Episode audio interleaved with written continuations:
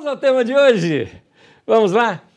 Tema de hoje: que tal olhar por outro ângulo? Que tal olhar por outro ângulo? Eu preciso contar uma historinha para vocês que me serviu de introdução para essa mensagem. O interessante é que eu já vinha preparando essa mensagem, na verdade, desde a semana passada. Essa mensagem é quase que o seguinte: na semana passada eu escrevi tanta coisa que ela deu duas mensagens. Então eu ampliei um pouco mais e retrabalhei para virar essa mensagem aqui. É quase uma continuação. Mas no meio da semana, um pastor amigo meu, Jairo Camilo, pastor de uma igreja presbiteriana aqui em Osasco, ele me enviou uma figura intrigante, é interessante. Eu olhei, olhei, eu falei, tem alguma coisa aqui. Para matar sua curiosidade, deixa eu colocar a figura aqui na tela para você. É uma figura intrigante. Você fala, ah, né, isso daí é, é Photoshop. Não, não, não é Photoshop. Aliás, deixa eu te falar o seguinte: sim, você está vendo uma pedra praticamente flutuando. Né? Você está vendo. Alguns detalhes importantes para você saber. Essa foto é real. Isso aqui não é nenhum truque, assim, não foi editada para que ela ficasse dessa maneira. Outra coisa, essa pedra que você está vendo aí, ela existe, porque a primeira vez que eu li, eu falei, não, não, é uma montagem, colocaram essa pedra aí nesse momento. Não, ela existe. O barranco que você está vendo ali existe. O céu que você está vendo não é montagem, existe. As árvores existem tudo está exatamente onde deveria estar. Você fala, Nésio, mas que, que bruxaria é essa? Não, não, não. Isso só tem uma coisa que está fora do lugar aí. Sabe o que está fora do lugar? O seu ponto de vista e o meu. Nós vamos agora simplesmente fazer uma coisa: girar a foto. E simplesmente virei a foto. A foto estava de ponta cabeça. Era isso. Quando nós mudamos o foco, nós passamos a ver tudo de outro ângulo. Você percebeu isso? É, simplesmente é o seu foco que estava errado. Eu acho que daqui dá para a gente tirar uma lição tremenda já. Às vezes nós estamos olhando algo e é um caos o que nós estamos vendo. No entanto, é o nosso foco que está errado é, estamos vendo de maneira diferente. Na internet mesmo, na, no anúncio dessa mensagem, eu coloquei uma figura, é, o, o, Tom, nosso publicitário que, que fez aquilo, uma figura de, de, um, de uma casa, de um, de um prédio, que parecia torto, e não era, simplesmente o ângulo é que estava é, girado. Aquele barranco existe, o prédio existe, não tem nada torto ali, é simplesmente uma questão de ângulo. Por isso, aí eu volto ao meu tema de hoje. Que tal olhar por outro ângulo?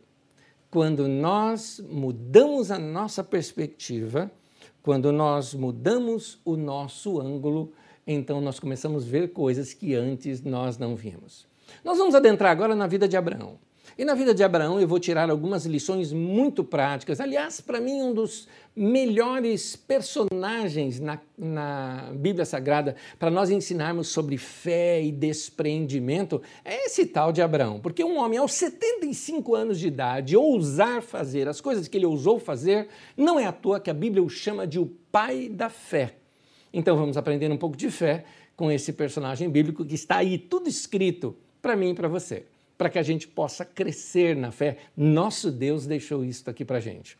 Então, alguns conselhos para você olhar de outro ângulo e começar a perceber as coisas de uma maneira diferente. Eu já começo novamente com uma pergunta, mas é uma sugestão. Primeiro, que tal se ver à distância? É interessante notar quando você consegue se ver numa perspectiva diferente uh, nos jogos de videogame, alguns deles, você decide se o personagem com o qual você está jogando, se ele está em primeira pessoa ou em terceira pessoa. Em primeira pessoa é como se toda a cena acontecesse diante dos seus olhos ali na câmera. Em terceira pessoa, o personagem está ali na frente. E você então tem uma visão maior uh, do ambiente onde você está, consegue perceber ao derredor. É muito interessante isso, isso não é só um, um truque de videogame, isso é algo que nós podemos aplicar na nossa vida. Algumas vezes nós precisamos nos distanciar da situação onde nós estamos e nos ver naquela situação de longe, porque aí nós pegamos algumas perspectivas que antes nós não tínhamos. Vamos ler um texto bíblico, está em Gênesis 13, versículo 14 e versículo 15. O texto diz assim: Disse o Senhor a Abrão, depois que Ló separou-se dele: De onde você está? Olhe para o norte, o sul, para o leste e para o oeste. Toda a terra que você está vendo, darei a você e a sua descendência para sempre. Esse texto está nos ensinando algo. Você deve lembrar desse texto. Deus chega para Abraão fala: Abraão, você vai subir nesse monte. Abraão sobe no monte. De lá do alto do monte, ele tem que olhar ao máximo norte, sul, leste, oeste. E ele fala: o que você vê, você vai possuir. Esse texto é riquíssimo, riquíssimo. Algumas coisas que tem nesse texto que eu não vou abordar. Por exemplo, o texto diz: o que você vê é o que você vai possuir. Isso já me ensinou algo. Eu não consigo ir além da visão que eu tenho. Isso me ensina muita coisa. O texto também me ensina o fato de eu buscar uma visão mais larga, ao norte, ao máximo que eu puder. Estica a tua visão ao máximo que você consegue. É muito interessante. Outra lição do texto é que ele fala desde onde você está até o norte, o sul, leste, oeste, ou seja, trace caminhos para chegar até lá. Tudo isso está no texto, mas não é o que eu vou abordar. O que eu vou abordar é o fato de que Deus ensina Abraão: sobe no monte. Interessante isso. Sobe no monte. Vai para um lugar alto. Deus está ensinando como ser um visionário. Talvez você não se veja como visionário. Ou talvez você já acordou para isso. Alguns de vocês sentem isso quase que na sua personalidade, está inerente em você. Eu sou assim, por exemplo. Eu sou visionário, eu sou imaginativo, eu gosto de ver as coisas longe. Uh, eu me lembro um, um, as coisas preferidas que eu tinha na minha casa. Minha casa ficava assim numa parte muito baixa. Então a coisa que eu mais gostava era de subir na árvore, por exemplo, ou subir em cima do telhado e ficar olhando o resto do bairro, porque para mim aquilo era era visão. Assim, um dia eu vou lá. Quando eu era criancinha, eu me lembro de uma casa ao longe que eu via da minha casa e eu falava, um dia eu vou lá. Foi assim que eu aprendi a andar de bicicleta. Qual o primeiro lugar onde eu fui? Lá, naquele lugar. Aquela ideia, eu vou lá um dia. Me lembro uma vez eu estava deitado em cima da, da laje que tinha lá em casa, que eu gostava de subir lá na laje, ficar deitado, olhando para o céu, vendo nuvem, imaginativo, vendo as coisas. E passou um avião. Um dia eu olhando aquele avião, eu falei, um dia eu vou lá, ou seja, eu vou andar nisso daí. Era pobre, é, uma passagem de avião era uma coisa absurdamente longe da nossa condição financeira, mas eu fui. Enfim, você vai desenvolvendo a sua imaginação e a sua visão, e Deus ensina algumas práticas para a gente desenvolver isso. Deus chegou para Abraão e falou assim: Abraão, olha as estrelas. Hum. Conta as estrelas. Se é que você pode. Interessante essa provocação de Deus para Abraão. Olha as estrelas. Outra coisa que Deus fala com Abraão num outro texto é: Abraão, tenta contar as areias do mar. E aí ele não consegue, os grãos de areia da terra. E ele não consegue. E as, nos, dois, nos dois quesitos, Deus estava dizendo para ele: sua descendência vai ser assim, Abraão. Deus estava dando uma visão para Abraão. Quer ele olhasse para cima, ele ia lembrar da visão. Quer ele olhasse para baixo, ele ia lembrar da visão. Deus estava trabalhando com esse lado visionário de uh, Abraão. Mas tem algo mais aqui nesse texto. O que esse texto começa a nos ensinar é que existem lições de Deus para nós escondidas na natureza você pode uh, tirar lições. Uh, sei lá, esses dias eu vi uma orquídea numa árvore seca e eu tirei uma lição para mim em cima daquilo. Você pode olhar, no caso de Abraão, as estrelas no céu e você vai se lembrar de algo, vai produzir alguma coisa em você. Enfim, você pode olhar para a natureza e tirar lições, mas quem usa essa didática também é Jesus. Jesus chegou para nós, e, eh, para nós e disse assim: Olha as aves. Ele mostra que dá para se tirar lições olhando para os passarinhos. Jesus nos ensina, por exemplo, olhai os lírios do campo. Eu citei na introdução hoje deste culto, dizendo para vocês que, eh, embora exista a flor lírio do campo, me chama a atenção dela ser do campo. O que significa o seguinte: para eu ver esta flor, eu tinha que sair da convivência, sair da cidade e lá fora, lá longe, lá no campo, no meio do mato, para poder ver este lírio do campo. Ou seja, Jesus está nos ensinando, sai um pouco, sai da muvuca, não é? Sai da, da aglomeração, sai do teu trabalho, sai um pouquinho de, de, do ambiente que você está para você se ver na terceira pessoa. Aquele passo que você dá atrás para ter o quê? Uma perspectiva melhor. Você está começando a entender o porquê do tema de hoje? Que tal olhar por outro ângulo? O tema de hoje ele é provocativo para tentar despertar em você esta ideia de que às vezes você tem que sair da situação para olhar melhor a sua vida. Você precisa talvez uh, uh, se ver fora daquilo para poder entender melhor aquilo. Eu já contei isso para vocês. Eu me lembro uma vez de um, um amigo que ele estava, sei lá, o relacionamento dele tinha caído num marasmo estavam acostumados um com o outro, tinham perdido um pouquinho daquela, daquele brilho todo da relação e ele pensava numa separação. Ele estava noivo ainda, nem casado era. E eu fiz ele imaginar-se fora daquela situação. Só que fora da situação com outras consequências. Aquela pessoa a quem ele ia separar estando já com outro e coisa parecida a mente dele entrou em pane e ele, vendo-se de fora, ele viu que ele sofreria se ele fugisse daquilo. Bom, deu certo. Já tem mais de 30 e poucos anos de casado, aquele casal. Uh, você nota que às vezes o fato de sair fora de uma situação e se ver fora dela, você compreende melhor. O que seria você fora da sua empresa?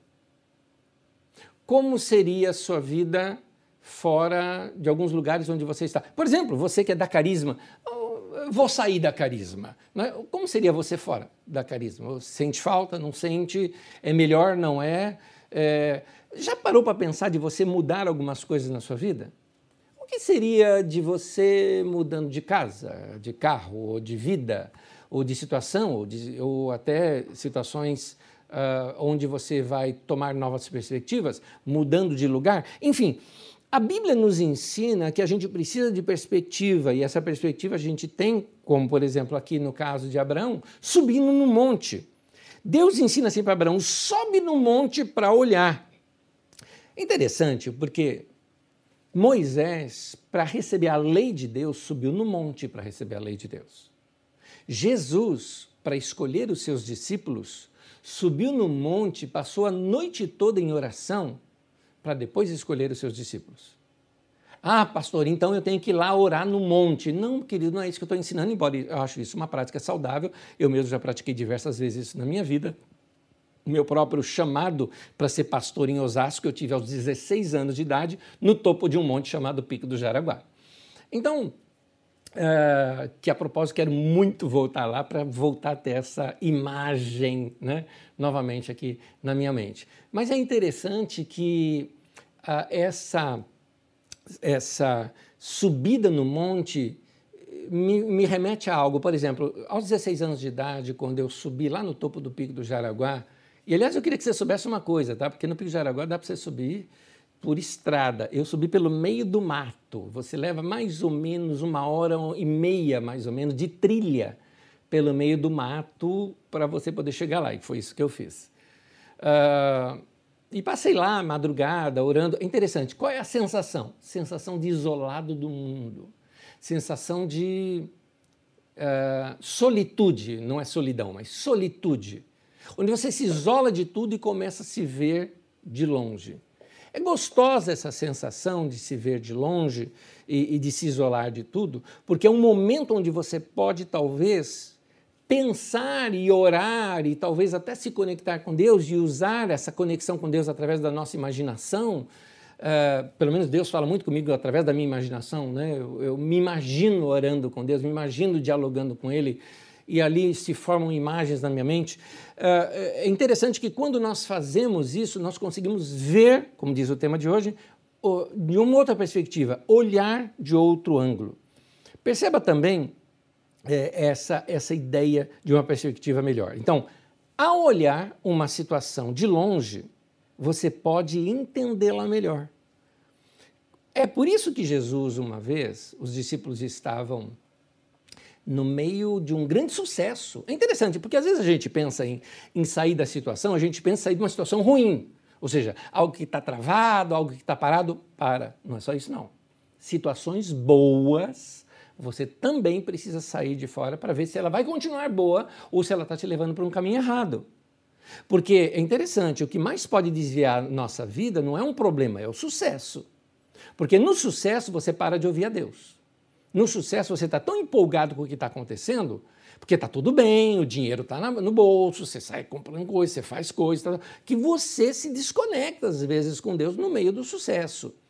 Uh, já aconteceu comigo, por exemplo, de momentos muito bons da igreja, da carisma, e naquele momento eu tinha uma viagem, fui para a viagem ministerial, porque tinha que ir, mas ao sair eu percebi como foi bom eu ter saído para ver a própria igreja numa outra perspectiva.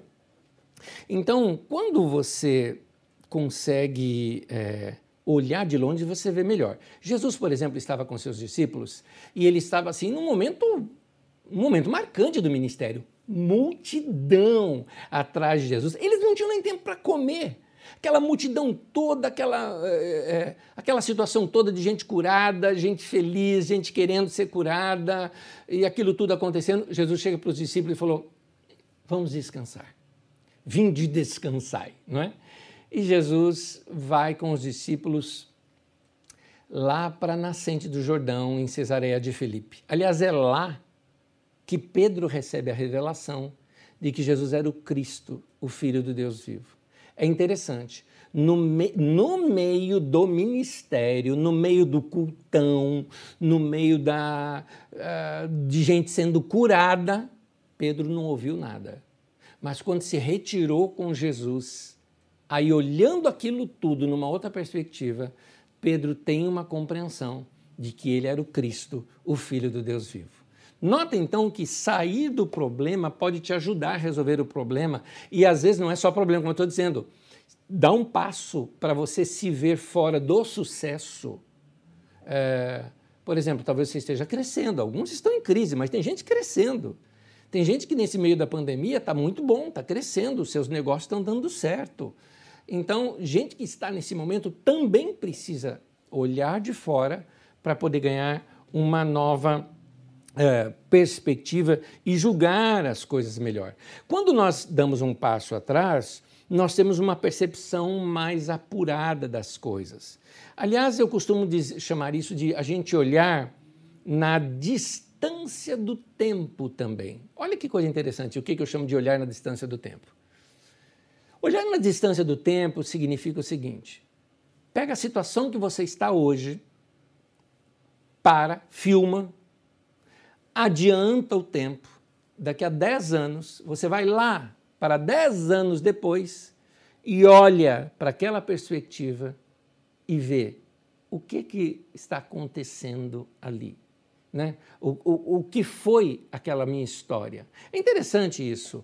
Eu sei que você não consegue ter ideia do que, que seja daqui a 10 anos, mas talvez você consiga ter uma, uh, uma perspectiva melhor quando você pensa nas consequências do que você está fazendo hoje para daqui a 10 anos.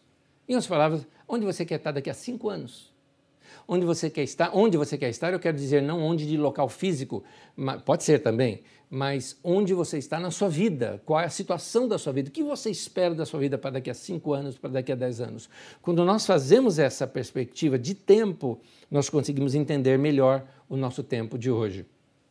Eu comentava com alguém essa semana dizendo o seguinte, que a palavra grega para crítica, é interessante isso, significa olhar de longe, enxergar melhor e mais amplo. Interessante, os gregos entendiam crítica assim.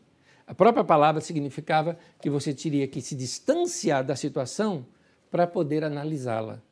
Então, nós precisamos fazer uma análise crítica da nossa vida e, para isso, nós precisamos olhar à distância do tempo e olhar à distância do espaço, se ver dentro do cenário. Então, se você, é, eu até diria para vocês que se ver na terceira pessoa é amadurecimento. É quando você consegue ter algo chamado sabedoria e analisar melhor a sua vida. Você não vai conseguir ser um visionário sem você tirar a sua cabeça de dentro da sua caixinha, de dentro do seu mundinho. Para ser um missionário, sobe no monte. Essa é a primeira lição que a gente aprende com Abraão hoje aqui. Segunda lição: que tal aceitar uma mudança? Novamente, as minhas perguntas são provocativas. Eu digo isso porque é, muita gente tem crise com mudança, mas, meu querido, a mudança chegou. Entenda uma, uma situação que é importante nós acordarmos. Tem muita gente falando, ah, Nésio, o que, que você acha depois da pandemia? Nós vamos ter um período de crise. Meu querido, a crise já chegou. Olha o preço do feijão, olha o preço do arroz, olha o preço das comidas. E um detalhezinho, é, é, olha a maldade desse povo, porque o agronegócio está crescendo nesse tempo, ele não está em crise está inclusive faturando muito. Eu não entendo por que está aumentando o alimento, sendo que o agronegócio está em lucro. Na verdade, eu sei. É que eles estão vendendo tudo para o exterior, porque o dólar está alto e a sobra fica para a gente, escassa no mercado, tem pouca para distribuir no nosso mercado nacional, então os preços sobem. A ganância dos homens fazem isso. Então a crise já chegou. A conta da pandemia já veio. E tem muitas prestações ainda pela frente para a gente pagar dessa pandemia que nós estamos vivenciando hoje. Negar a crise não resolve. Aliás, os negacionistas são terríveis, porque eles atrapalham a vida deles e as de outros também. Negar a crise não resolve. O que nós precisamos é olhar tudo de um outro ângulo e aceitar algumas mudanças. É por isso que eu disse: que tal aceitar uma mudança? Nós já estamos no início de um novo tempo. Ah, o pós-pandemia é interessante. O pós-pandemia, na verdade, vai ser um tempo de crescimento. Anésio, não estou entendendo. Você falou que a crise já veio, que a crise se instaurou. Pois é, o pós-pandemia vai ser um crescimento. Sabe por quê? Porque, querida, acorda, nós já estamos no fundo do poço. Dá uma olhada, a recessão no nosso país de 9%, alguns já citando que pode chegar a 11%. Esse é o fundo do poço. Quando você está no fundo do poço, só dá para olhar para cima. Então, é, vai ser crescimento, é igual bolsa de valores. Quando você ouve que a bolsa de valores caiu, que caiu, é o melhor momento para comprar porque você compra barato, ela vai uma hora subir, você tem que dar a longo prazo isso e aí você lucra com aquilo. Então, no fundo do poço, nós só, já estamos, agora só nos resta crescer um pouco. Na verdade, queridos, muitos de nós vão iniciar do zero, ou até no negativo, mas é importante. Esse é o tempo para nós planejarmos. Nós estamos fazendo reuniões com a liderança da nossa comunidade porque eu quero, nesse pós-pandemia, entrar com aquilo que eu chamo de carisma 2.0. Nós vamos entrar com uma cara nova, com um jeito novo nas nossas reuniões, inclusive nas nossas transmissões. Vamos ampliar muita coisa porque eu estou já antevendo um tempo de grande crescimento da igreja no pós-pandemia. Grande crescimento. Ela já está crescendo agora pela internet. Nós estamos tocando aí tanta gente de fora, gente de outros estados, gente de outras cidades. Os números têm crescido, os recados que têm chegado até nós. E eu acredito que isso vai crescer muito mais ainda. E nós vamos utilizar todos esses meios para crescer. Por isso, cada um dos nossos ministérios está aí se reinventando para crescer. Por quê? Porque esse é o tempo de nós planejarmos, porque a hora que acabar a pandemia foi dada a largada. E se você não está ali preparado né, com, usando a linguagem de um jockey, com o seu cavalo, você sai atrasado na sua corrida e vai perder a corrida. Então, é importante a gente se lembrar de uma coisa. Aliás, lembra-se da mensagem de domingo passado? Na mensagem de domingo passado, eu vou citar um texto que eu destaquei, que, aliás, foi muito comentado nas redes sociais, trechos que eu destacava em cima desse texto. Eclesiastes 9, versículo 10. Diz assim: O que as suas mãos tiverem que fazer, que o façam com toda a sua força, pois na sepultura para onde você vai, não há atividade, nem planejamento, nem conhecimento e nem sabedoria. Note esses quatro pontos: atividade, planejamento, conhecimento e sabedoria. Atividade, planejamento, conhecimento e sabedoria.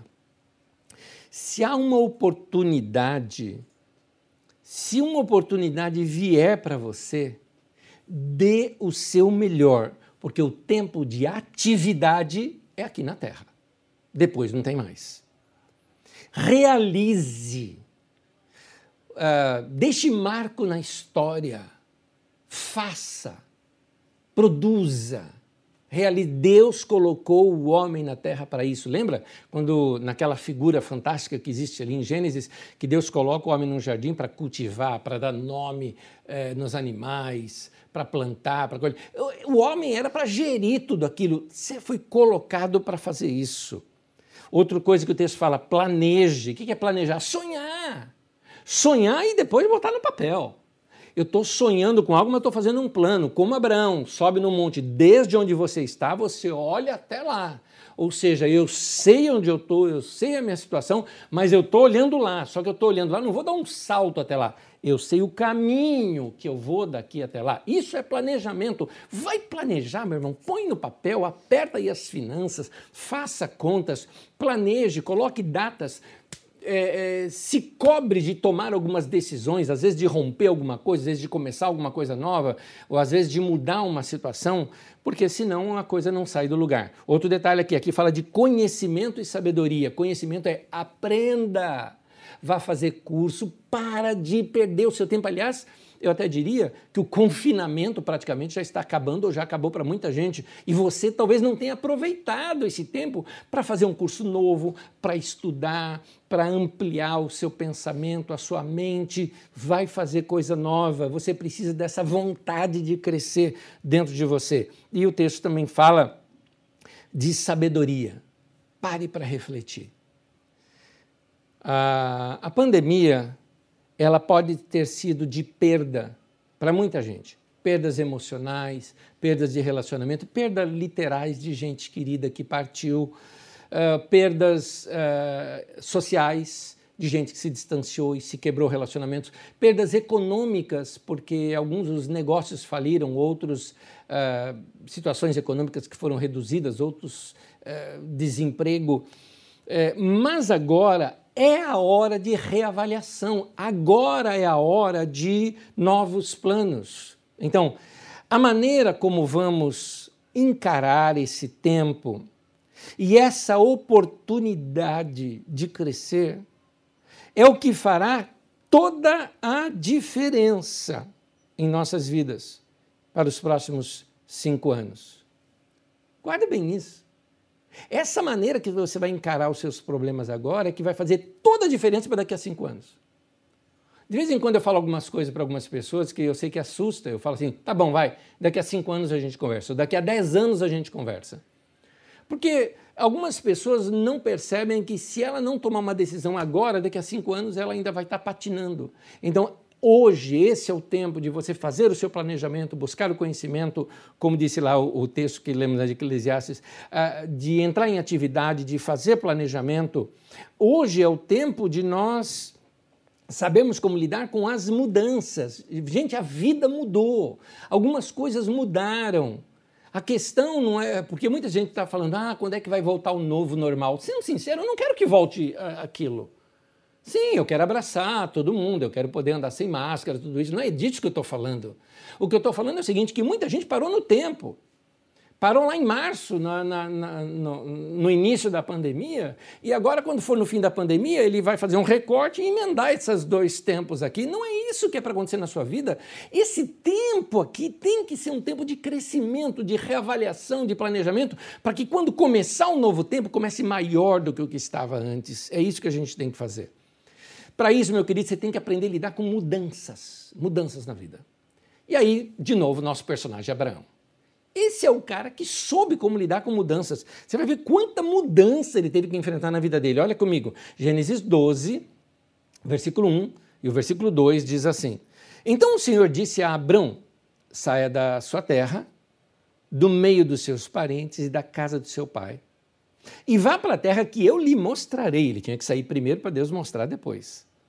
Farei de você um grande povo e o abençoarei. Ele nem filho tinha, e Deus ia fazer um grande povo tornarei famoso o seu nome, se cumpriu, nós estamos aqui há quase 4 mil anos, há 3.800 anos depois de Abraão, falando dele. Tornarei famoso o seu nome e você será uma bênção. Claro que é uma bênção, estamos aprendendo com o cara hoje. Olha que coisa linda. Então, note aqui agora as, as, diferen... as mudanças que tinha que fazer que Abraão teve que passar devido às suas situações. Por exemplo, primeira coisa, Abraão passou por insegurança. Claro. A primeira mudança de Abraão foi ter que deixar o lugar onde ele havia passado a infância, além de ter que deixar o conforto e a segurança dos seus parentes por perto. É interessante isso, veja bem. Eu não acho que tem nem certo nem errado aqui, tá? Mas eu conheci uma pessoa que ela nasceu em Osasco, ela cresceu em Osasco, ela estudou em Osasco, ela é, trabalhou em Osasco. Ela se casou, ele, né, caso, se casou com uma osasquense, morou em Osasco. Na verdade, morou apenas em dois lugares em Osasco. Um logo no recém-casado e logo quando pôde morar em outro lugar. E aí então passa-se os anos, gera os filhos em Osasco. E morreu em Osasco. Nunca saiu de Osasco. Claro, já teve algumas experiências de alguns passeios, mas é, não tem certo nem errado aqui. Mas a vida da pessoa, o mundo da pessoa, se tornou um mundo muito pequeno. Você já parou para pensar que talvez você precise sair um pouquinho, reavaliar um pouco a sua vida, repensar um pouco o seu mundo? Eu não estou falando agora só do mundo físico, tá? Até porque eu amo morar aqui em Osasco. Eu gosto é, daqui dessa região. Eu gosto demais daqui. Aqui tem minha cara, eu gosto daqui. E, e eu nasci em São Paulo, não sou nem de Osasco, mas é, para mim aqui é a minha cidade, é o meu lugar. Mas uh, é interessante, é, é importante sair para repensar a vida. E, e Abraão, no caso, tinha que se desgarrar, sair dos lugares da infância, sair dos lugares, sair dos amigos, sair dos parentes. Isso certamente é, gerava insegurança. Abraão teve que lidar com mudanças que geravam insegurança na vida dele. Segunda coisa que você vai ver em Abraão é a questão da adaptação, porque ele teve que se readequar com situações, porque é, ele sai juntamente com seu pai, o Terá, e eles vão para um determinado lugar, e naquele lugar, Arã, que era irmão de Arão, morre. E Abraão adota o sobrinho como se fosse filho, entende? Para ir com ele, para estar com ele. São mudanças na vida da pessoa que talvez ele não estivesse esperando. Uma outra mudança que ele teve que enfrentar, ele teve que enfrentar a questão das incertezas. Porque ele tinha que ir para uma terra que ele nunca tinha ido. E um detalhezinho, ele nem sabia onde era. Abraão, vai andando que eu te falo para onde você vai mais adiante, já nessa terra, lugar totalmente novo, lugar ser um nômade naquele lugar, o sobrinho separa dele. Então, mais uma situação de separação agora. Abraão tinha que enfrentar uma vida com separação de gente querida. Mais adiante, esperança. Ele teve que lidar com isso porque ele tinha uma esperança de ter um filho. E ele não tinha filho. E aquela luta toda é, é, de crises entre ele e sua esposa, né, juntamente com sua esposa, para poder acreditar de que Deus realmente lhes daria um filho. Daí por diante, o que você vê na vida desse homem é uma vida marcada de fé e marcada por uma atitude positiva diante de mudanças é, que apareciam diante dele. Gênesis capítulo 12, no versículo 4, versículo 5, diz assim: Partiu a Abraão, Abraão como ordenara o Senhor e aí fala o texto que Abraão tinha 75 anos. É interessante notar esse detalhe, porque como é que pode um homem, aos 75 anos de idade, aceitar todas essas mudanças? Porque tudo isso que eu te falei de mudança começou quando ele tinha 75 anos de idade. Então, é, um homem com 75 anos de idade, aceitando ainda desafios de mudança, me ensina uma coisa: nunca é tarde demais para você sair do seu lugar e deixar de lado todo o comodismo. Nunca é tarde demais para isso.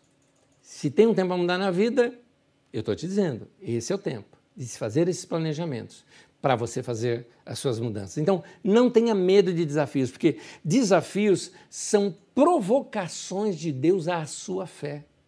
Desafio é isso. Desafio é Deus provocando a sua fé, por quê? Para que a sua fé não atrofie. Fé é como um músculo, se você não usa, ela atrofia. Então Deus fica te provocando para você não perder o ritmo. Isso é importante. Não podemos perder o ritmo. Tudo que Deus faz tem um ritmo. E nós não podemos perder, por isso Deus fica nos provocando. Mas eu quero já emendar isso no terceiro conselho aqui. Terceira provocação minha hoje. Terceiro, que tal prestar mais atenção no que Deus diz? Talvez não fique muito claro nessa pergunta, eu tentei reformular essa pergunta diversas, diversas vezes, porque é, eu me refiro que às vezes Deus fala conosco, coloca direções no nosso coração, mas se nós não prestarmos atenção no, na palavra de Deus, a gente fica com os olhos nas coisas, no evento, uh, no ministério, na compra, na venda. Vou te explicar. Você está sem direção. Você busca Deus. Deus fala com você. Você percebe. A partir daquele momento você tem um mapa. E aí o seu erro, você fica mais fixado no mapa do que em Deus. Então, é esse, isso que eu estou querendo dizer. Preste mais atenção no que Deus falou, no que Deus te disse. Por exemplo, Eva, naquela história que a gente tem ali é, de Adão e Eva, da tentação e da serpente, você vai notar o seguinte, que Eva, Eva entendeu errado o que Deus disse. Na verdade, ela não meditou no que Deus disse. Deus disse assim, de todas as árvores do, do jardim você pode comer, mas aquela que está no meio do jardim, a, a, aquela árvore, você não poderá comer dela. Foi isso que Deus disse. Quando ela foi tentada pela sagacidade da serpente, claro, ali o texto, é, é, ali é uma, uma, parábola aquele texto, né? Então, naquela sagacidade, a serpente fala: Foi isso mesmo que Deus disse? E olha o que Eva responde: Sim, Deus disse que daquele fruto não comerás, nem tocarás nele. Deus não disse isso. Deus não falou nem tocarás nele. Eva que viajou na maionese, Eva que se desconectou com a palavra de Deus e se fixou no problema ou na situação. É, é isso que eu estou querendo tentar, estou tentando te chamar a atenção. Porque às vezes, quando você recebe uma visão, um planejamento, uma coisa nova, você fixa tanto naquilo que você para de, de, de manter a conexão com Deus que te deu aquilo. Você não pode perder essa conexão com Deus. Por isso você precisa prestar mais atenção na palavra de Deus. Então, que tal prestar mais atenção no que Deus diz? Como eu vinha dizendo, tudo que Deus fala tem um ritmo.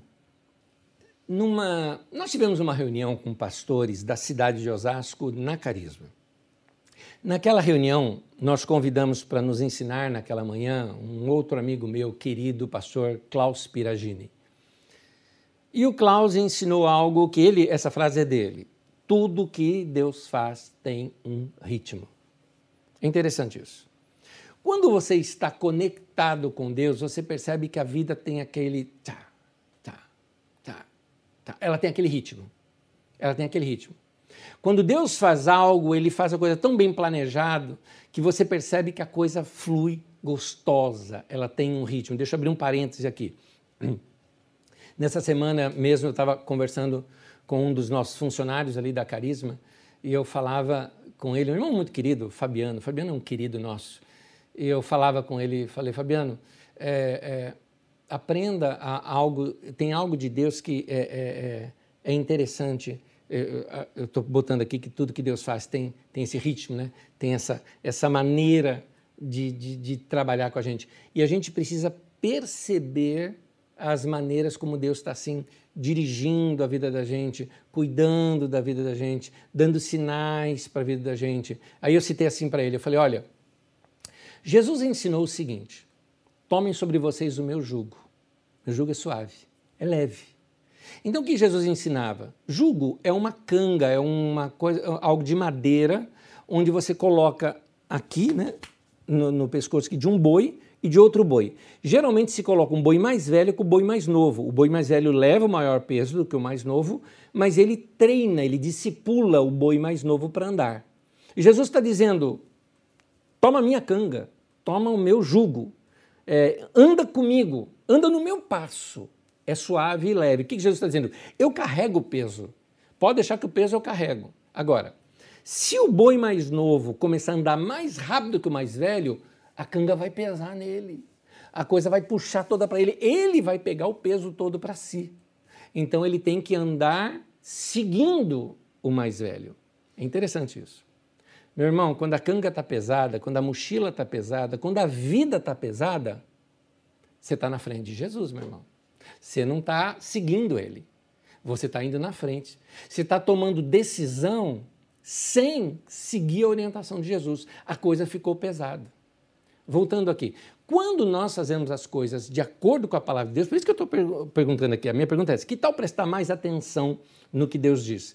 Porque quando nós seguimos o que Deus diz, Deus tem um ritmo.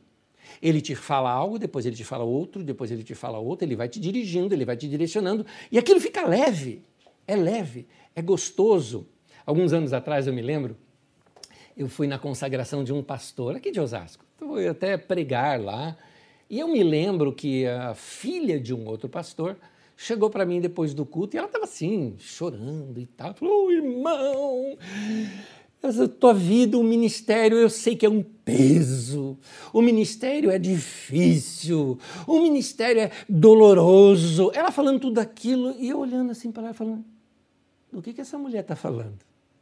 Porque para mim o ministério é gostoso, é legal, é empolgante, é delicioso. Tem dificuldade? Claro que tem, mas Deus tem um ritmo, um ritmo.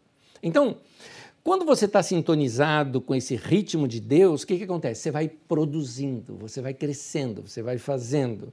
Deus fala, e quando Deus fala, ó, ele vai gerando um ritmo em tudo aquilo que ele fala. Mas algumas situações podem fazer a gente perder o ritmo.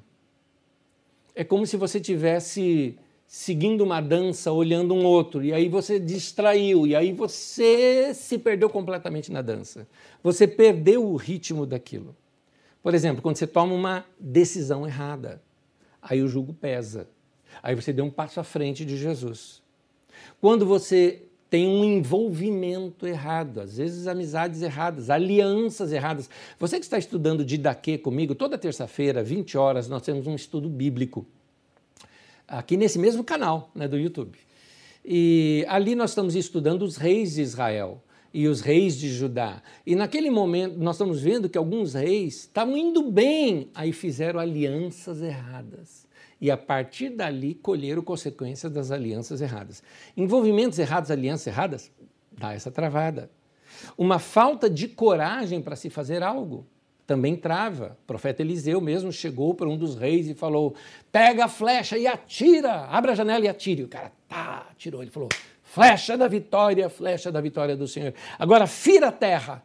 E ele pegou e deu três assim na terra. Eliseu ficou bravo, falou: cinco, seis vezes você deveria ter feito e não só três. Falta de visão, falta de ousadia, falta de coragem para fazer algo. Não é? Então, é, algumas vezes nós também perdemos o ritmo, porque o ritmo é aquilo, né? Vai, vai, vai, vai, vai. E às vezes tem buraco no chão, tem que pular. E aí, onde é que você perde o ritmo? Vou, não vou. Vou, não vou. Vou, não vou. É como aquela história do cara que não foi, do, do, do, último judeu que não atravessou o Mar Vermelho, né? Vou, não vou, vou, não vou, o mar fechou, o cara ficou para trás. Essa história não existe na Bíblia, tá bom? Mas essa hesitação faz a gente perder. É, ou a falta de fé. A falta de fé também, porque às vezes, se Deus fala, Ele deu uma semente de fé. Se você não usa aquela semente, ela apodrece e é jogada fora. A semente ela tem que ser plantada e plantada num bom solo para que ela venha crescer. O negativismo. O negativismo é aquele mau humor danado que você tem, que tudo você fala, ó, oh, vida, ó, oh, céus, igual aquela hiena do desenho, e você acha que tudo vai dar errado na tua vida. Ou alguma distração no meio do caminho que você olhou e perdeu o ritmo. Perdeu o ritmo. Então, tudo isso pode fazer você perder ritmo. Você passou a ouvir vozes que não são a, a, a, que não é a voz de Deus. Lá em 1 Coríntios diz isso, né? Há muitas vozes no mundo, então toma cuidado com essas distrações. Talvez você esteja ouvindo outras coisas que não é bem a direção de Deus para a sua vida. Aliás, que é um exemplo disso? Tem um exemplo bíblico disso. Na saída do povo do Egito, é, até eles chegarem até o Sinai, é, lá no deserto do Sinai, tudo corria muito bem, dentro do ritmo. E aí era tempo de entrar para a Terra Prometida, e então vem a orientação ali de Josué: vão lá, espionem a terra, conta para a gente. Eles vão, doze foram. Quando voltaram, melhor a gente ler o texto. Vamos lá. Números 13, 26 a 33, acompanha comigo, uma leitura longa. Vai imaginando aí para você ver a cena. Eles então retornaram a Moisés e a Arão. Olha, eu falei Josué, mas foi Moisés que enviou, desculpe. Voltaram a Moisés e a Arão e a toda a comunidade de Israel em Cádiz, no deserto de Parã, onde prestaram relatório a eles e a toda a comunidade de Israel e lhes mostraram os frutos da terra. E deram o seguinte relatório a Moisés: Entramos na terra no qual você nos enviou, onde mana leite e mel. Aqui estão os frutos dela. Mas, e esse mas? Aliás, ah, quando a coisa vai bem eu vejo um mas, isso me trava. Mas, o povo que lá vive é poderoso e as cidades são fortificadas e muito grandes. Também vimos os descendentes de Anak. Os amalequitas vivem no Negueb, os hititas, os jebuseus e os amorreus vivem na região montanhosa. Os cananeus vivem perto do mar e junto do Jordão.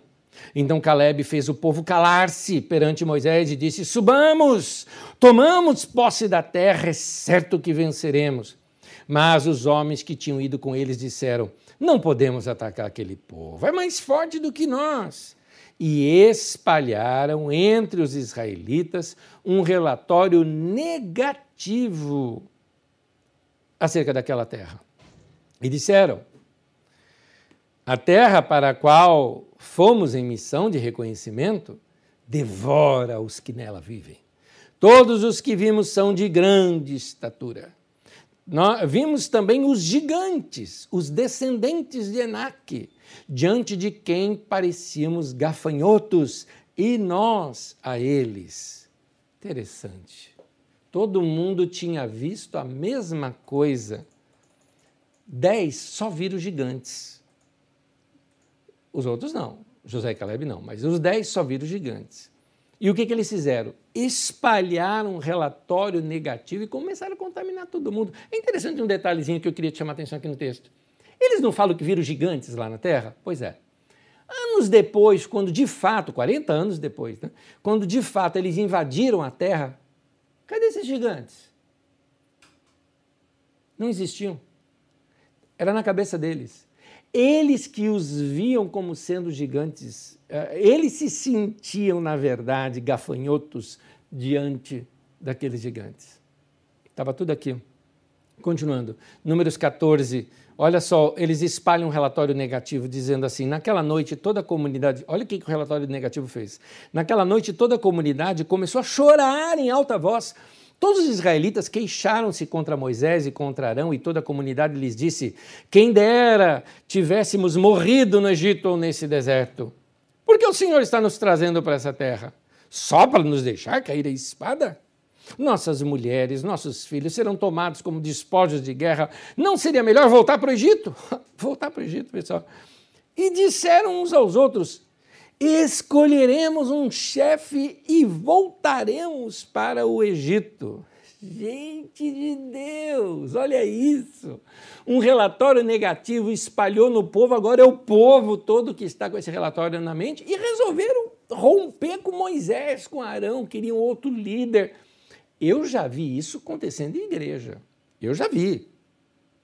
É, porque tem gente que simplesmente vê a coisa numa perspectiva negativa e começa a lançar críticas e tudo mais. Alguns anos atrás, na Carisma, aconteceu isso de uma pessoa assim é, começar a, a, fazer grupinhos no meio da comunidade, né, contra, contra uh, Ministério de Música, contra isso, contra aquilo que a Carisma estava para trás, que a Carisma estava ultrapassada. Eu chamei essa pessoa, falei o seguinte, falei, escuta, eu percebi que você não gosta muito da nossa comunidade mais, né?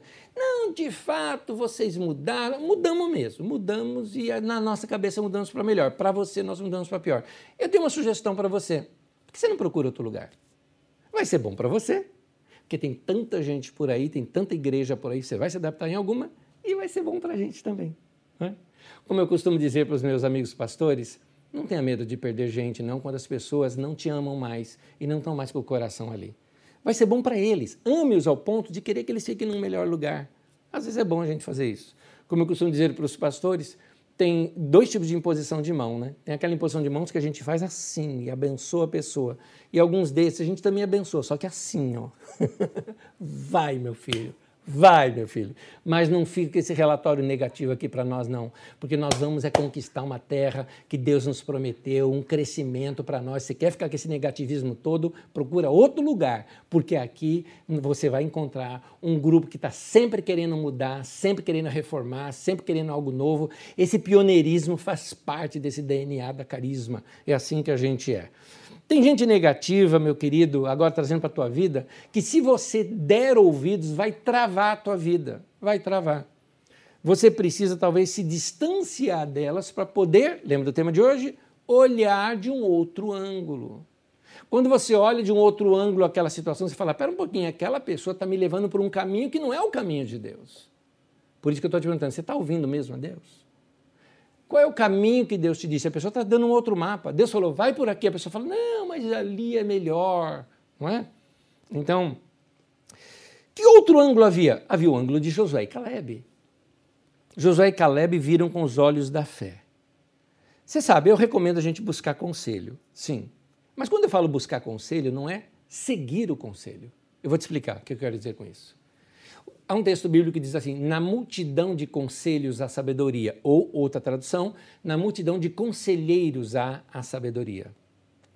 Quando eu ouço muitos conselhos, certamente vai ter um a favor, um contra, um mostrando uma coisa, outro mostrando outra.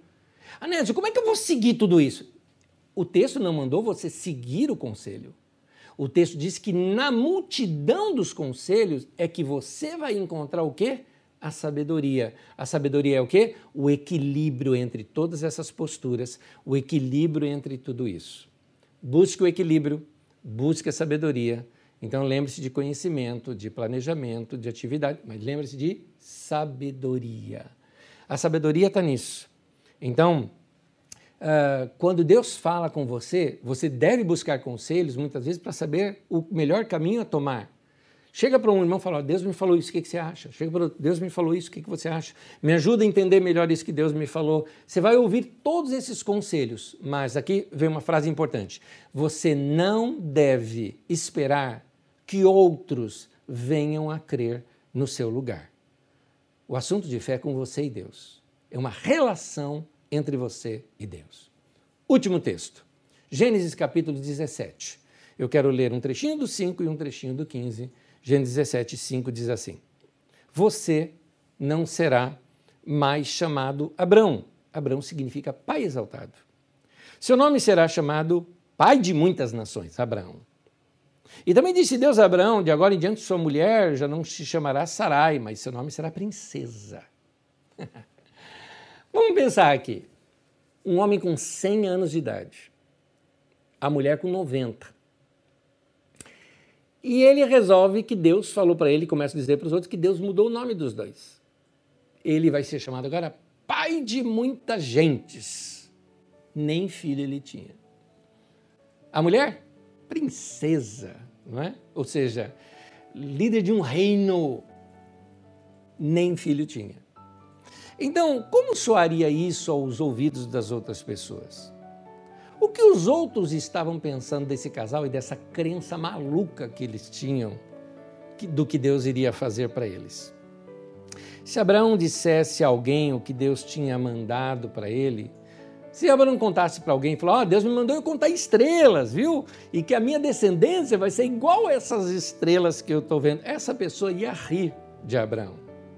Afinal de contas, como é que ele vai ter uma descendência do tamanho das estrelas com 100 anos de idade? A mulher 90 e nem filho ainda tinha. Queridos, sim, nós temos que ter pé no chão e ser realistas.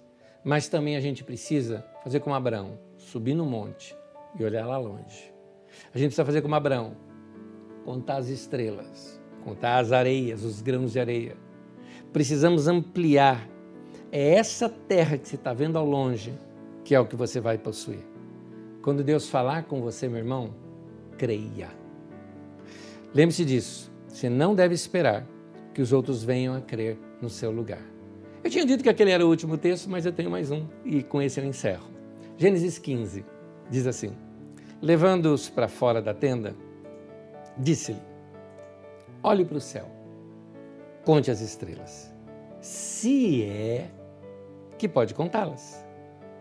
Assim será a tua descendência. Eu quero destacar a última frase. E Abraão creu. Meu irmão, Deus falou, Abraão creu. Simples assim. Ele entende que Deus está falando com ele e que ele faz? eu creio. Assim tem que ser comigo, assim tem que ser com você. Hoje, Deus falou com você. O que Ele espera de você? Que você diga sim, Senhor, eu creio. Oremos. Senhor, aos meus irmãos e irmãs, eu te peço que o Senhor dê coragem. Aos meus irmãos, aos meus irmãos e às minhas irmãs, eu te peço que o Senhor dê a eles ousadia mas aos meus irmãos e irmãs, eu também te peço que dê a eles ouvidos para ouvir, para que assim eles, ouvindo a tua voz, subindo aí no monte da sua vida, saindo da situação, buscando novas perspectivas para a sua vida, consigam tomar as melhores decisões que precisam ser tomadas nesse tempo. Esse é o nosso tempo de decisões, de crescimento, de planejamento e de conhecimento. Que isso seja muito forte na vida dos meus irmãos e gere no coração deles esperança de um tempo novo, de uma maneira nova que vai ser a nossa vida. Uma, uma fé seja depositada muito forte em seus corações, de que eles vão tomar posse daquela terra que a eles foi prometida. Nós te pedimos, Senhor, em nome de Jesus, que o Senhor amplie nossa mente e o nosso coração e que a gente venha crescer e nunca esquecer dessa mensagem. E que à medida que nós fomos revendo as anotações ou essa mensagem pela internet, o nosso coração venha crescendo e ampliando ainda mais a nossa visão e o nosso entendimento. Em nome de Jesus. Amém e amém. Como você sabe, é, essa é uma daquelas mensagens que talvez você precise ouvir mais vezes. Então, prepara o teu coração, ouça mais vezes, ao longo da semana, reescute essa mensagem e tenho certeza que novos ângulos você vai conseguir. Então, que tal olhar por outro ângulo? Que assim seja na sua vida, em nome de Jesus.